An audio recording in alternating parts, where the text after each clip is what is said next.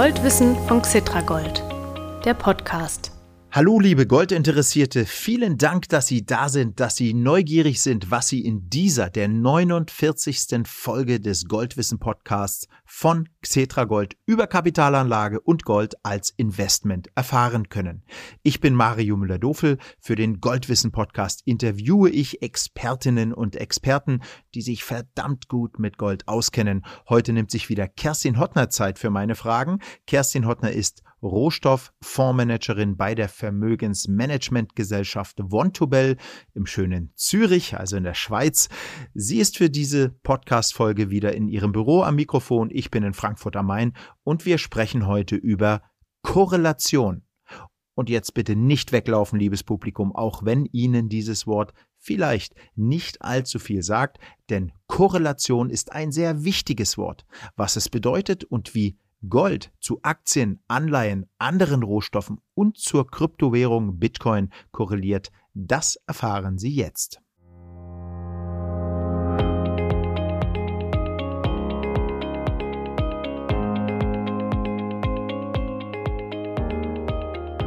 Guten Tag, Frau Hottner. Wie immer freue ich mich, dass Sie sich Zeit für den Goldwissen Podcast nehmen. Hallo. Hallo, Herr Müller-Dofel. Ja, schön, dass Sie mich wieder eingeladen haben. Ja, immer sehr gerne natürlich. Frau Hottner, als wir uns darüber ausgetauscht haben, worüber wir in dieser Podcast-Folge sprechen könnten, haben Sie gesagt, wir sollten auch mal über Korrelationen sprechen. Da habe ich gefragt, ups, über was? Sie haben mir das dann ein bisschen erklärt und dann war klar, das machen wir. Wir sprechen darüber, weil es gut ist, wenn Kapitalanleger etwas darüber wissen. Frau Hottner, zuerst, was ist eine Korrelation? Ja, eine Korrelation ist ursprünglich ein Begriff aus der Statistik, wird sehr, sehr häufig verwendet und es ist auch gar nicht so kompliziert, weil wir verwenden das Wort Korrelation eigentlich auch in unserem Sprachgebrauch. Ja, also wir sagen immer wieder, hier die zwei Dinge, die korrelieren miteinander. Ähm, mhm. Ja, und das ist im Endeffekt das, was die Korrelation uns sagen soll. Und zwar, es soll uns beschreiben, wie zwei Variablen oder wie zwei Datensätze miteinander zusammenhängen. Aha, haben Sie mal ein Beispiel dafür? Erstmal nur ganz kurz. Ich frage dann später noch nach Korrelationen von Gold zu anderen Anlageklassen. Ja, also die Berechnung der Korrelation macht Sinn in unglaublich vielen Bereichen. Also zum Beispiel auch in der Psychologie oder Verhaltensforschung kommt es sehr mhm. oft vor. Man könnte zum Beispiel fragen, wie der Schulabschluss von Personen mit dem späteren Gehalt miteinander zusammenhängen. Uns interessieren ja jetzt hier mehr die Finanzmärkte. Hier ist es relevant, wie die Korrelation zwischen einzelnen Aktien ist oder einzelnen Vermögenswerten. Also mhm. gibt es einen Zusammenhang zwischen der Rendite dieser einzelnen Vermögenswerte oder man könnte sich vielleicht auch noch besser breitere Märkte oder ganze Anlageklassen anschauen und schauen, wie bewegen sich die im Verhältnis. bewegen sich die eher im Gleichschritt oder eher entgegengesetzt? Mhm. Und wofür ist es nützlich, so etwas zu wissen? Also weshalb interessieren sich Investoren für Korrelationen? Ja, Korrelationen zwischen Wertpapieren oder ganzen Anlageklassen spielt eine extrem wichtige Rolle beim Aufbau von einem Portfolio. Also mhm. wenn man weiß, wie Wertpapiere korreliert sind, dann kann man sich unser Portfolio optimal aufstellen. Ein Schlüsselwort hier ist natürlich Diversifikation. Diversifikation sorgt dafür, dass innerhalb vom Portfolio das Risiko geringer ist bei der gleichen Renditeerwartung.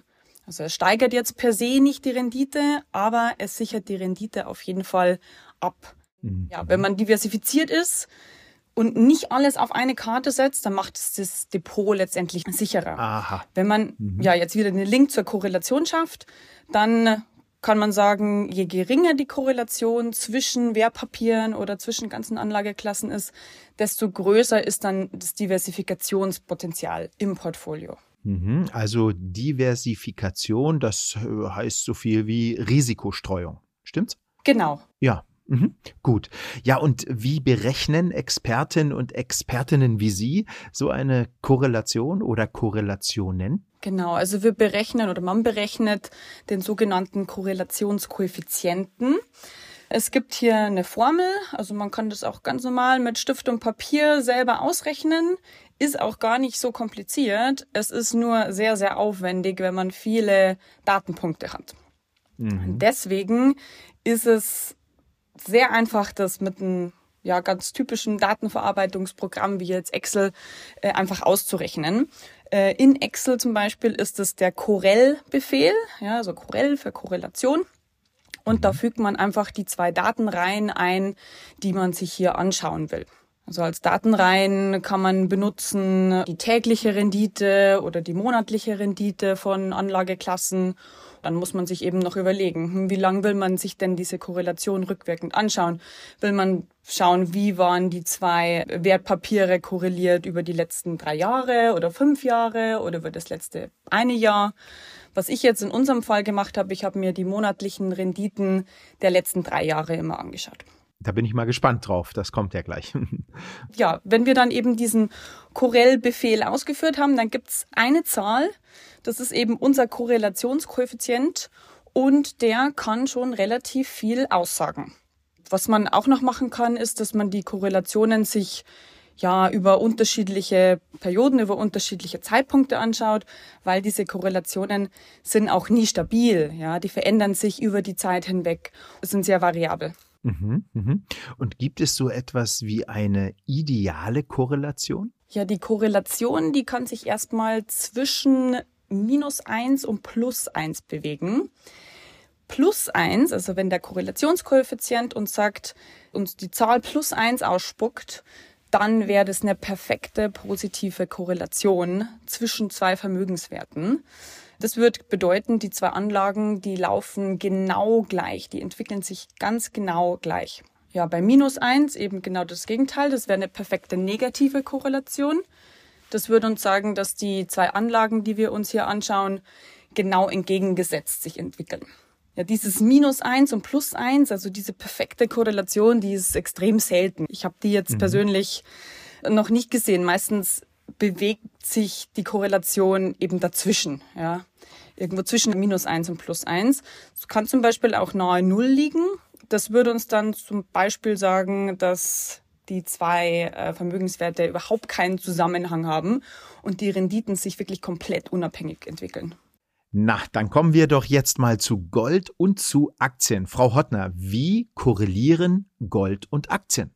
Ja, also ich habe mir, wie schon gesagt, die Korrelationen auf monatlichen Renditen angeschaut. Also ich habe mir die monatlichen Renditen von Gold und von verschiedenen Aktienindizes geholt und dann eben über drei Jahre diese Korrelation berechnet. Zum Beispiel korreliert Gold mit dem DAX, also dem deutschen Aktienindex, die letzten drei Jahre 0,1. Also das heißt, die Renditen, die sind ziemlich unabhängig voneinander. Es gab auch Zeiten, da war die Korrelation mal leicht negativ, zum Beispiel in der Dotcom-Bubble oder äh, während der Finanzkrise. Da hatten wir so eine negative Korrelation von minus 0,3. Macht mhm. auch Sinn äh, in dieser Zeit, wenn viel Risiko an den Märkten ist, wenn die Anleger ja eher die Finger von den Aktien lassen, dann ist ja meistens Gold gefragt, ja, als sicherer Hafen. Mhm. Und wenn Anleger jetzt wissen und Anlegerinnen, da gibt es äh, eine geringe positive Korrelation, was heißt denn das jetzt für die Kapitalanleger? Also 0,1 ist schon also wirklich sehr nah an der Null. Das heißt, eigentlich sagt uns diese Zahl, dass es hier eigentlich fast keinen Zusammenhang gibt und dass die Renditen von mhm, Aktien mhm. und Gold sich in den letzten drei Jahren sehr unabhängig voneinander entwickelt haben. Also es widerspiegelt natürlich schon auch, dass beide Anlageklassen im Portfolio so ihre ganz eigene Aufgabe erfüllen. Mit Aktien beteiligt man sich eher an Unternehmen und an dem Produktivitätswachstum von der jeweiligen Volkswirtschaft. Also mit Aktien verfolgt man ja eher das Ziel im Portfolio des Vermögenswachstums. Ja, das heißt also, Aktien und Gold ergänzen sich, wenn man so will, perfekt, weil wenn man beides im Depot hat, das Risiko gut gestreut ist? Ja, würde ich auf jeden Fall sagen. Also Gold ist die beste Kapitalanlage, um die Kaufkraft seines Vermögens zu erhalten im Portfolio. Mhm. Also ein bisschen so im Gegensatz zu dem, was das Ziel der Aktien im Portfolio ist. Und Gold dient eben hauptsächlich zum Vermögensschutz. Und wenn man Gold und Aktien mit so einer geringen Korrelation oder ja, die fast bei Null liegt, kombiniert, dann optimiert man natürlich sein Risikorenditeprofil. Ja, in einem gut diversifizierten Portfolio würde ich sagen, sind Gold und äh, Aktien eine sehr gute Kombination. Mhm. Und wie sieht es mit der Korrelation zwischen Gold und Anleihen aus? Ja, hier ist die Korrelation ein bisschen höher wie bei Gold und Aktien. Zum Beispiel, wenn man sich jetzt die Korrelation zwischen Gold und US-Staatsanleihen anschaut, dann sind mhm. wir hier so ungefähr bei 0,45 über die letzten drei Jahre. Macht auch Sinn, wenn man so eine Erklärung dafür sucht. Ähm, zum Beispiel, wenn die Zinsen steigen, dann ist das ja schlecht für die Anleihepreise, das heißt, die fallen. Ähm, gleichzeitig ja, haben wir mittlerweile auch äh, schon oft gehört, dass hohe Zinsen auch für Gold nicht so förderlich sind, weil eben die Opportunitätskosten steigen, dieses ja, zinslose Gold zu halten. Mhm. Und äh, Gold fällt ebenfalls. Es gibt noch eine zweite ökonomische Erklärung, warum die beiden so in Einklang miteinander gehen oder warum sie eine, äh, ja, eine, eine positive Korrelation haben weil eben auch beide, sowohl Gold als auch Anleihen, gefragt sind, wenn wir politische Spannungen haben, wenn wir geopolitische Krisen haben, also wenn es so rumpelt an den Finanzmärkten, dann sind ja sichere Häfen gefragt und dann sind Gold und Anleihen gleichermaßen gefragt. Mhm, mhm. Ja, Frau Hortner, da würde ich sagen, zwei machen wir noch. Wie ist die Korrelation von Gold und anderen Rohstoffen? Ja, da kommt es natürlich sehr darauf an, welche Rohstoffe wir uns anschauen. Zum Beispiel, wenn wir Gold mit anderen Edelmetallen vergleichen. Mhm. Zum Beispiel mit Silber, ja, sind beide Edelmetalle. Man erwartet, dass hier eine hohe Korrelation rauskommt, dass die hier so ziemlich in Einklang miteinander gehen. Und es stimmt auch, wir sind hier bei 0,65 über die letzten mhm. drei Jahre. Die ist hoch, aber die ist schon auch noch weit weg von der 1. Die gehen schon in den ähnlichen Weg, aber sind eben dann doch von teilweise anderen Faktoren beeinflusst. Also Silber zum Beispiel kommt ja oft in der Industrie zum Einsatz und deswegen ja, ist Silber hier noch mehr vom Produktions- und vom Industrie- und Wirtschaftszyklus abhängig, als das bei Gold der Fall ist. Gold ist ja, kommt ja kaum in der Industrie zum Einsatz. Ja.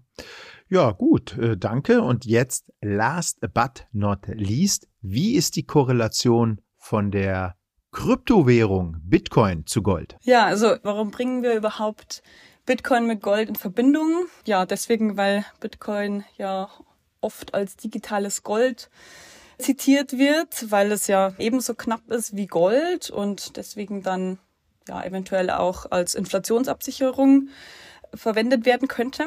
Könnte. Könnte, ja.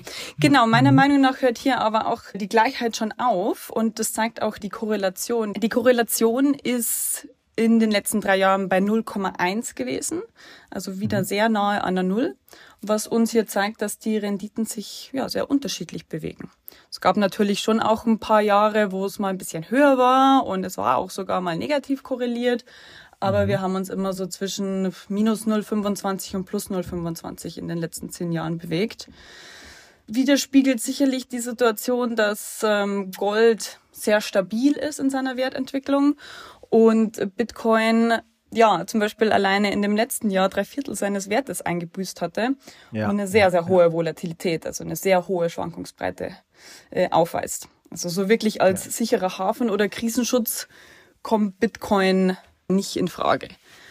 Tatsächlich ist Bitcoin ein bisschen stärker mit äh, Aktienmärkte und insbesondere Technologieaktien korreliert. Mhm. Also hier hatte mhm. ich mir mal die Korrelation angeschaut und die war relativ stark, also so zwischen 0,6 und 0,7. Das äh, zeigt also, dass es doch eine eher risikobehaftete Anlageklasse ist. Ja, nichts für Leute, die ruhig schlafen wollen mit ihrem Wertpapierdepot. Nee, ne? das sicherlich Oder? nicht. Ja, liebe Hörerinnen und Hörer, Kerstin Hottner hat in diesem Gespräch unter anderem gesagt, Gold ist auf lange Sicht die beste Kapitalanlage, um die Kaufkraft von Vermögen zu erhalten, weil, und das sage ich, Gold eben so korreliert, wie Kerstin Hottner es gerade erklärt hat. Deshalb ist Gold eine wichtige Depotbeimischung. Liebe Kerstin Hottner, vielen Dank, dass Sie Ihr Wissen wieder mit dem Publikum und mit mir geteilt haben. Bis zum nächsten Mal. Bis zum nächsten Mal. Hat mich sehr gefreut. Ciao. Tschüss. Und jetzt, liebes Publikum, trinke ich noch einen Schluck Wasser und gebe Ihnen danach, wie immer, Ihr Goldkurs-Update.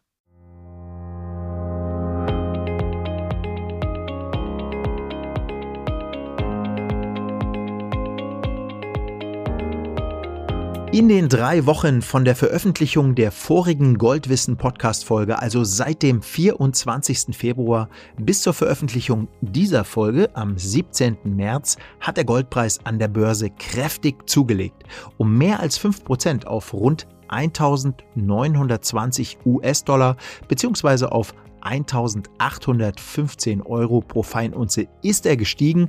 Eine Feinunze, das sind 31,1 0, 3, 4, 7, 6, 8 Gramm. Tja, so genau geht's zu bei diesem Edelmetall. Mehr als 5% Kursanstieg binnen drei Wochen ist ziemlich viel für Gold. Was ist passiert? Vor allem ist die US-amerikanische Silicon Valley Bank in die Insolvenz geschlittert. Diese Bank ist mit den steigenden Zinsen nicht klargekommen und auch die Schweizer Großbank Credit Suisse ist am Schlingern und braucht Staatshilfe. Jetzt haben die meisten Börsianer natürlich Angst davor, dass noch mehr Banken Probleme bekommen. Das wäre natürlich schlimm für die Weltwirtschaft und in aller Regel steigt der Goldpreis, wenn Angst im Markt herrscht. Gold wird seiner Versicherungsfunktion also einmal mehr gerecht. Steigt der Goldpreis weiter? Tja, keine Ahnung. Jedes Prozent könnte derzeit bedeuten, dass das Finanzsystem noch mehr gefährdet ist. Also von mir aus kann der Goldpreis erst einmal wieder ein Päuschen einlegen.